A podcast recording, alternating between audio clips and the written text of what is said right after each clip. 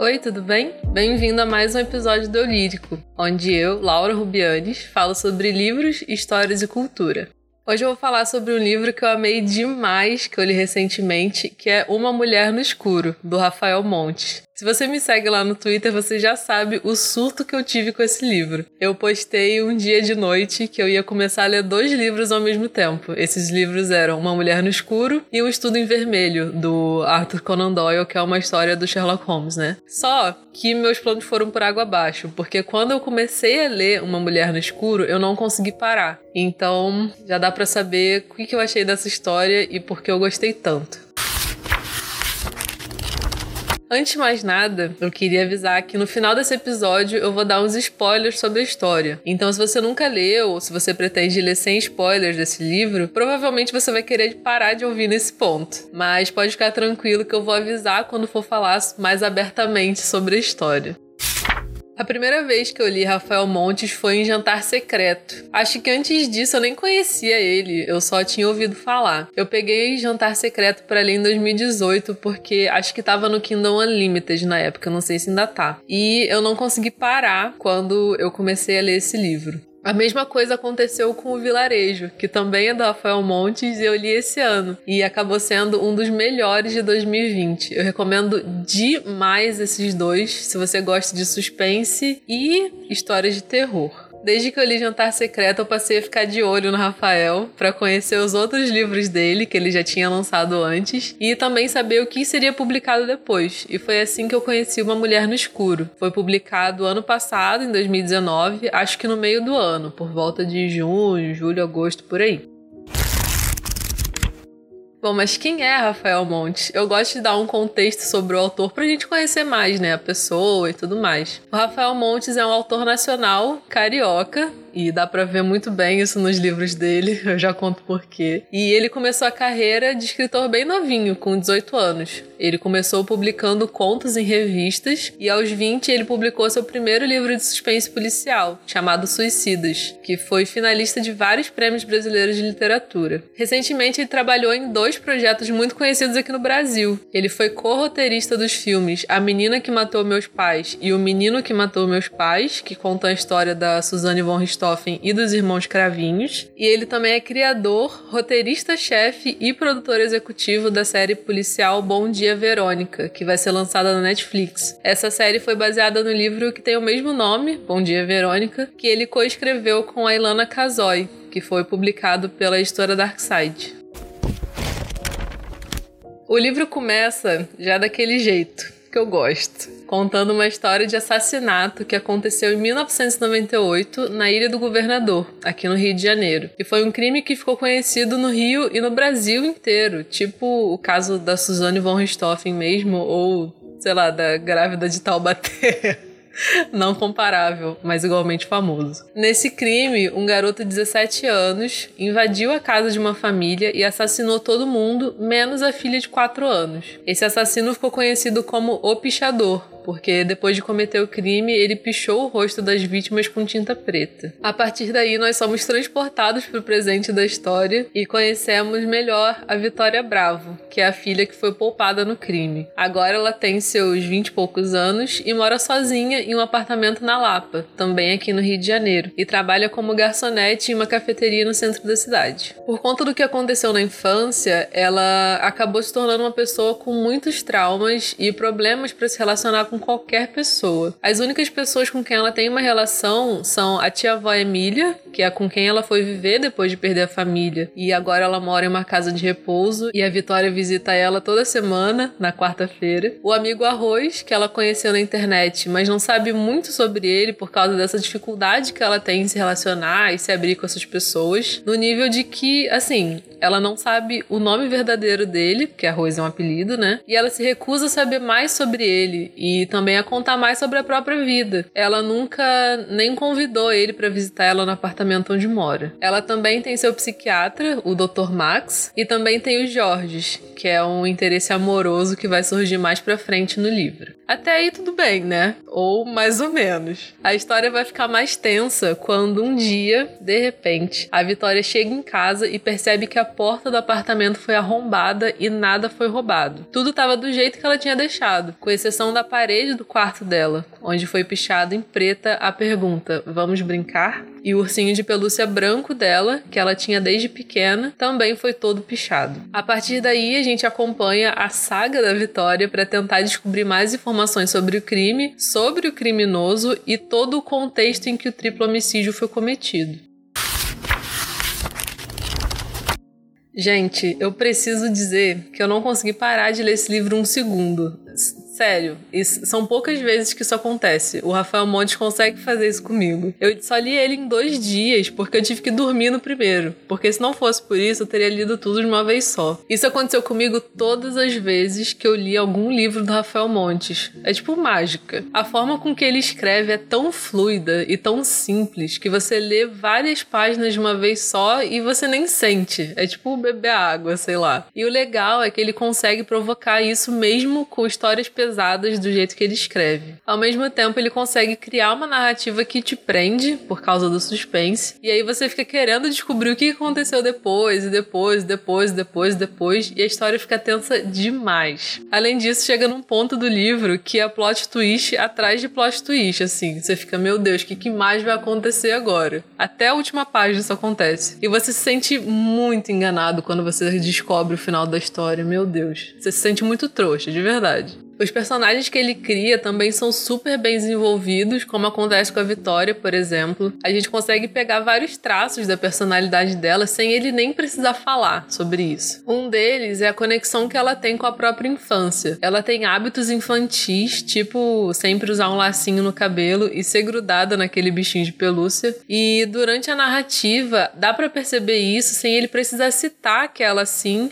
por conta do trauma e tudo mais. A gente consegue realmente perceber que, que isso é uma característica da personagem e, por causa disso, saber como é a personalidade da pessoa. Outro exemplo é uma colega de trabalho dela. Logo no começo do livro, a Vitória conta que uma vez pegou carona com ela voltando do trabalho e disse que não tinha gostado e fazia de tudo para evitar essa situação de novo. Porque nos 15 minutos que elas ficaram juntas, a moça já tinha contado a vida inteira para ela. Só de falar isso você consegue entender nem que seja um pouquinho, como é a personalidade do personagem. E com certeza com certeza você consegue associar a alguém que você conhece. E eu acho isso, nossa, incrível.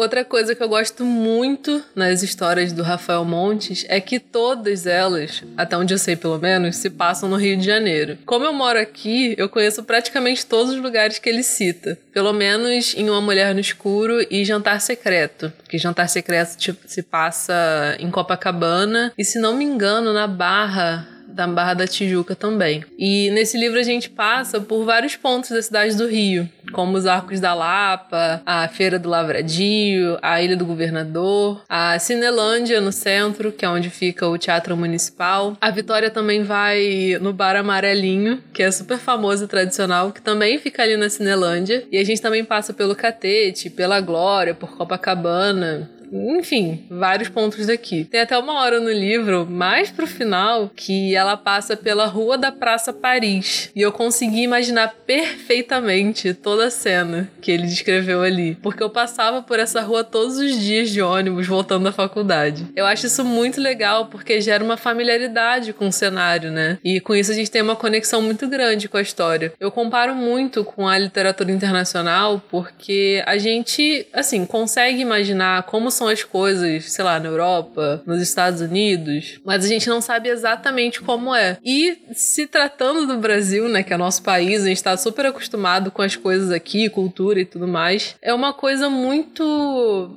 muito mais familiar mesmo, né? Como eu falei. E eu acho isso muito, muito, muito legal. Isso é um diferencial muito grande para mim. É um ponto que eu gosto muito na literatura brasileira, no geral.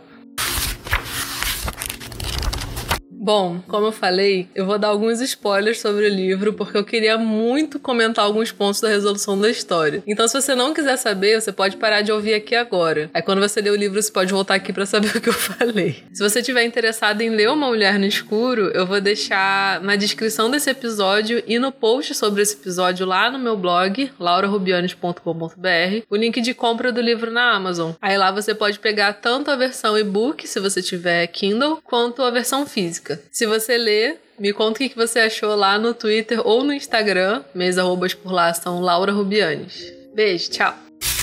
Bom, vamos aos spoilers. Como eu disse, no livro a Vitória vai conhecer o interesse amoroso, que é o Jorge, e eles vão começar a namorar. Eles se conhecem porque ele vai todos os dias na cafeteria que ela trabalha e fica sentado no computador trabalhando. Ele, tipo, leva o notebook, fica lá sentado na mesa e tal, fica o dia inteiro lá. Quando eles se conhecem, ele conta para ela que ele é escritor. E só isso. Agora guarda essa informação. Em um momento do livro, ela vai na casa dele, mas no último segundo, quando ela tá quase subindo pro apartamento dele, ela pensa que seria ruim chegar do nada sem avisar. Então ela liga para ele e avisa que tá no caminho, sendo que ela já tava, tipo, na porta do prédio. Ele fala para ela que tava no hospital visitando um amigo e que em alguns minutos ele estaria em casa. E aí ela vai para uma cafeteria, eu acho, é, do outro lado da rua do prédio dele, senta na janela, aquela, sabe aqueles quando é um estabelecimento que tem tipo uma vitrine com a mesinha na, na vitrine e tal. Ela senta nessa vitrine e fica olhando para ver ele chegar. Só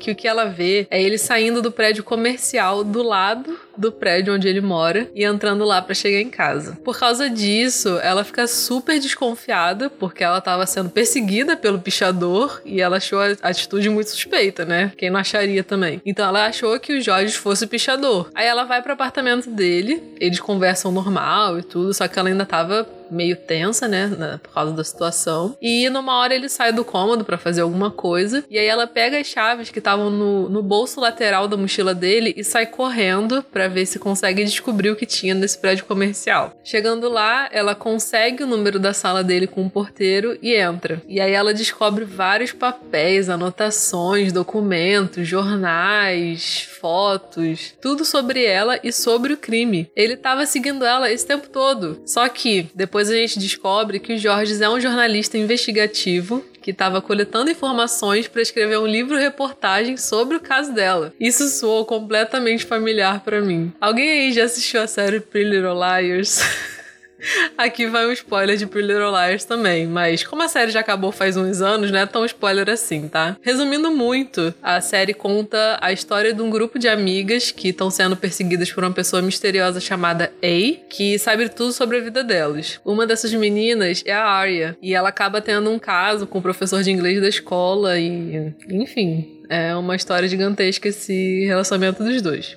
Mas lá pra sei lá, quarta ou quinta temporada, esse professor, que é o Ezra, começa a agir super suspeito que nem os Jorges. E as meninas descobrem um apartamento cheio de fotos, recortes de jornais, informações sobre elas, que nem o apartamento dos Jorges, que a Vitória descobre. Mas até então, elas não sabem que é do Ezra, esse apartamento. E mais pra frente, a Arya descobre que o apartamento era dele e ele confessa para ela que estava coletando informações para escrever um livro sobre as meninas e o crime que elas estavam envolvidas, entre aspas. Rafael Montes, você já assistiu Pretty Little Liars? Outro ponto do final do livro que eu queria comentar é um dos grandes plot twists deles. Então se segura aí se você nunca leu esse livro. Vou tentar resumir para não precisar contar a história inteira do livro aqui. Durante a história, a gente fica sabendo que a Vitória tem uma tia que ela não conhecia, ou pelo menos não lembrava, que é a Sofia. E ela também descobre, ou pelo menos deduz, que a Sofia tinha casos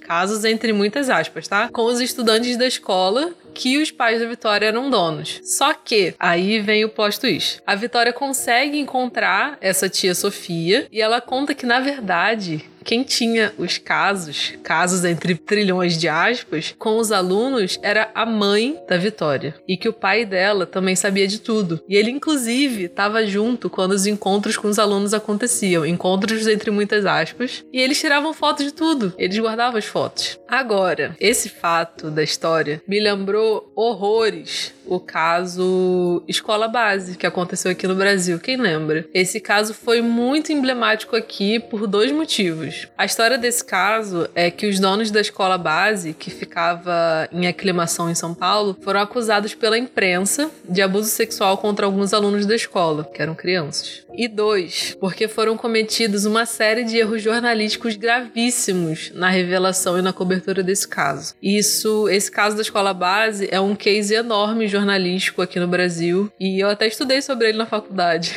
que eu fiz faculdade de jornalismo, né? Então, nossa, me lembrou muito esse caso. Ah, eu não falei o ano, né? Ele aconteceu em 94. No livro a gente não tem essa questão jornalística, né? Mas a parte dos abusos contra os alunos foi exatamente o que aconteceu no livro. Quando chegou na parte da história que revelou essas informações, eu só consegui gritar internamente: Meu Deus, o caso escola base! Rafael Montes, isso é uma referência ao caso Escola Base? Eu queria muito saber, de verdade. E também é referência pro Little Liars. Se você estiver ouvindo, fala comigo lá no Twitter, arroba Laura Rubianes. Me responde essa dúvida, por favor. Se for, eu vou adorar as referências. Bom, esses eram os comentários spoilersísticos que eu queria fazer sobre o livro. Não é nada demais, mas eu achei dois fatos super parecidos com esses dois pontos que eu falei e precisava compartilhar com alguém. Afinal, foi para isso que eu criei esse podcast, né?